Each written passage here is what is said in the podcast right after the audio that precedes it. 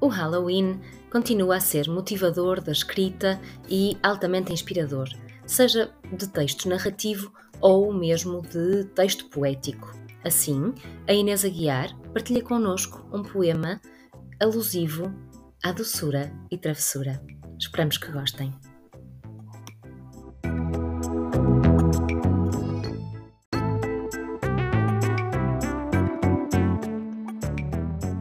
Fui doces comprar à loja do Sr. Romeu, para depois os encontrar onde a minha mãe me escondeu.